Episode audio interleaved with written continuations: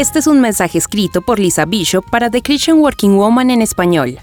¿Cómo están tus lentes de fe o tu medida de fe en estos días? Hace algunos años tuve el control anual de mis ojos y quedé sorprendida, porque durante 40 años tuve visión 2020, pero empecé a notar que al leer la Biblia o el menú en un restaurante no veía las letras con la misma nitidez de antes. Obviamente con el paso de los años mi visión disminuyó. Asimismo puede ocurrir con tu fe.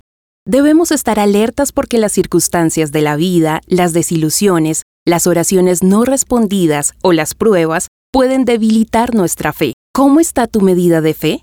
¿Crees que Dios es fiel y confiable aunque no lo veas? ¿O te encuentras en un punto donde se te dificulta ver a Dios?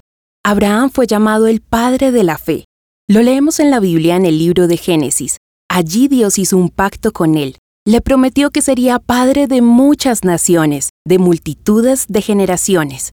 Sin embargo, existía un pequeño problema. Abraham tenía 99 años, casi 100, y lo mismo su esposa Sara, ya no podía quedar embarazada. Pero Dios cumpliría lo que le parecía imposible. Por eso ella concibió un hijo y los descendientes de Abraham fueron tan numerosos como las estrellas del cielo. En la Biblia, en Romanos 4, 18 al 21 dice, Contra toda esperanza, Abraham creyó para llegar a ser padre de muchas naciones, conforme a lo que se había dicho, así será tu descendencia. Además, su fe no flaqueó al considerar su cuerpo, que ya estaba como muerto, pues ya tenía casi 100 años, o la esterilidad de la matriz de Sara. Tampoco dudó por incredulidad de la promesa de Dios, sino que se fortaleció en la fe y dio gloria a Dios, plenamente convencido de que Dios era poderoso para hacer todo lo que le había prometido. En este texto encontramos que Abraham estaba plenamente convencido de que Dios es poderoso para cumplir todo lo que promete, Siguió creyendo sin dudar en su corazón y a pesar de las circunstancias.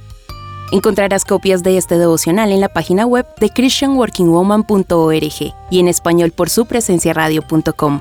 Búscanos también en tu plataforma digital favorita, estamos como The Christian Working Woman en español.